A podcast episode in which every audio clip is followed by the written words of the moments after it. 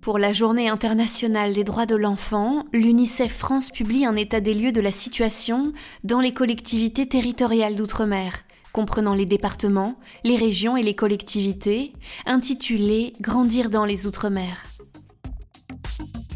Liberté engagée.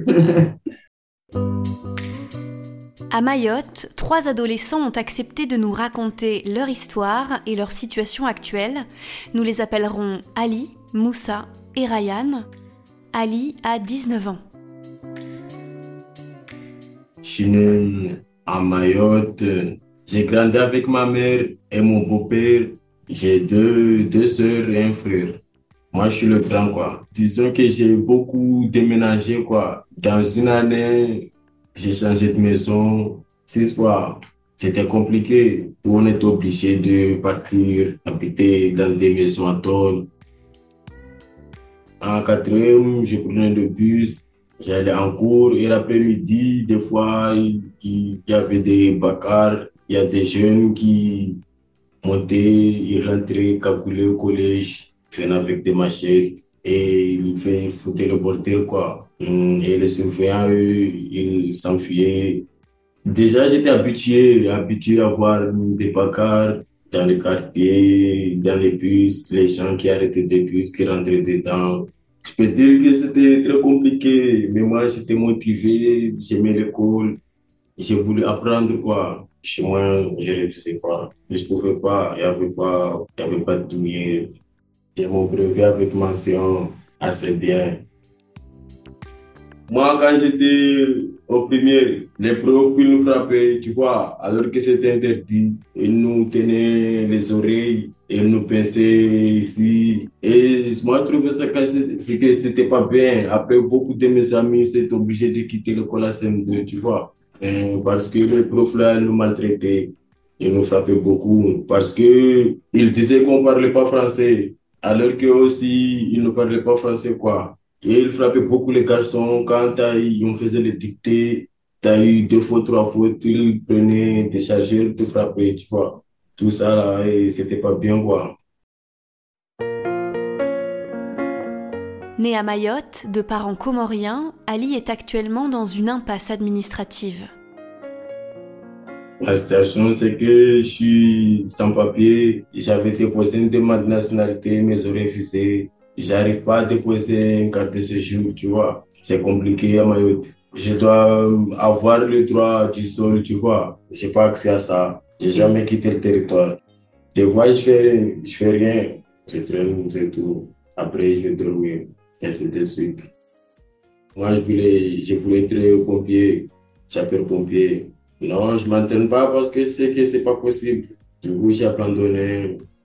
Je sais plus ce que je vais faire. Ali est suivi par des associations qui lui proposent des activités plusieurs fois par semaine. Je me sens bien, je me sens en sécurité. Je fais du potager, de la ministrie, des stages. Je fais de la musique. Ali a écrit une chanson sur la situation des enfants à Mayotte. Avec la chanson, ça parle des droits des enfants. Et dans ce monde où tout s'accélère, les enfants ont des rêves à réaliser, mais souvent leurs droits se font piétiner.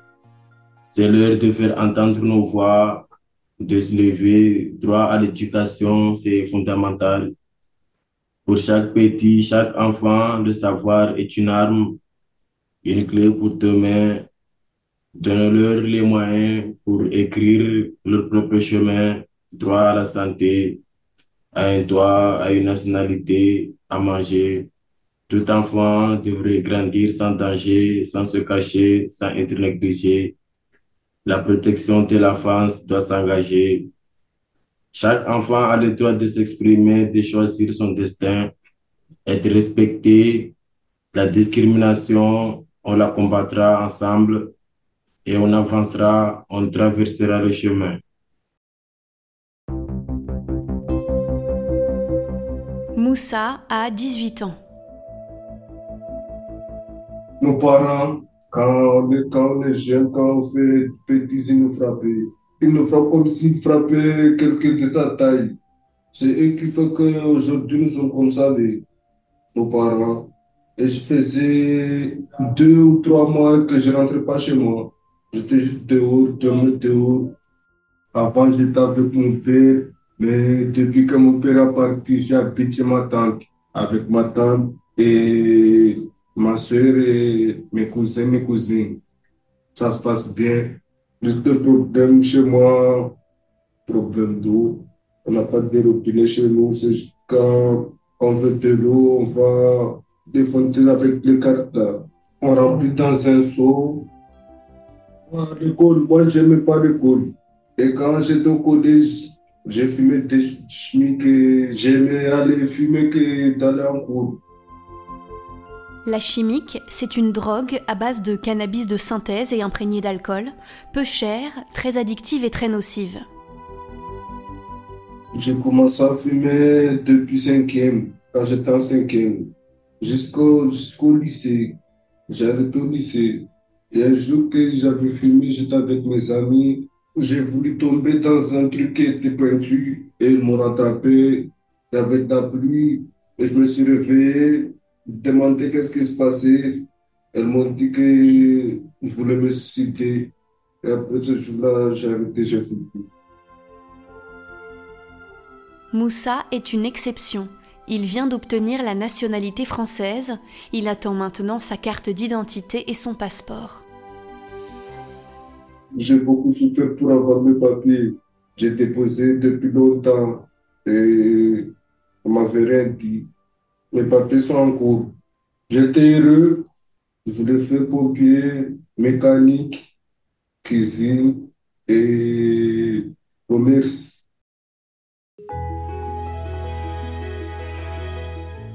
Ryan, 18 ans et comorien, il est arrivé il y a 5 ans à Mayotte. Peu après, ses parents ont été reconduits aux Comores et il s'est retrouvé seul pendant longtemps. On est à Comores. On est revenu ici avec maman en 2018. Après, ma mère, il est parti. Après 2019, mon père, il est parti.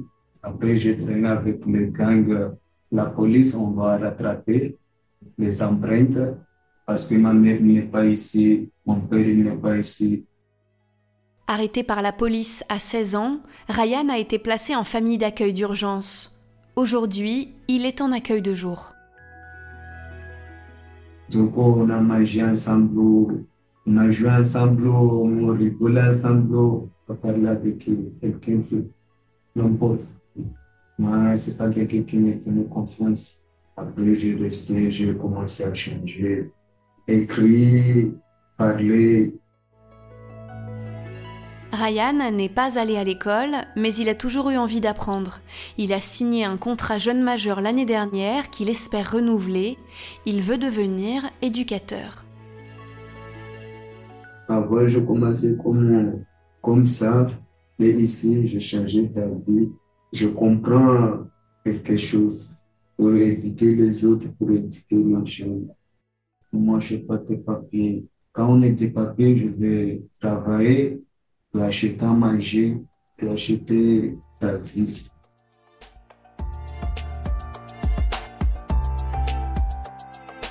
Aujourd'hui, les droits de l'enfant en France ne font pas toujours l'objet d'une application uniforme dans tous les territoires.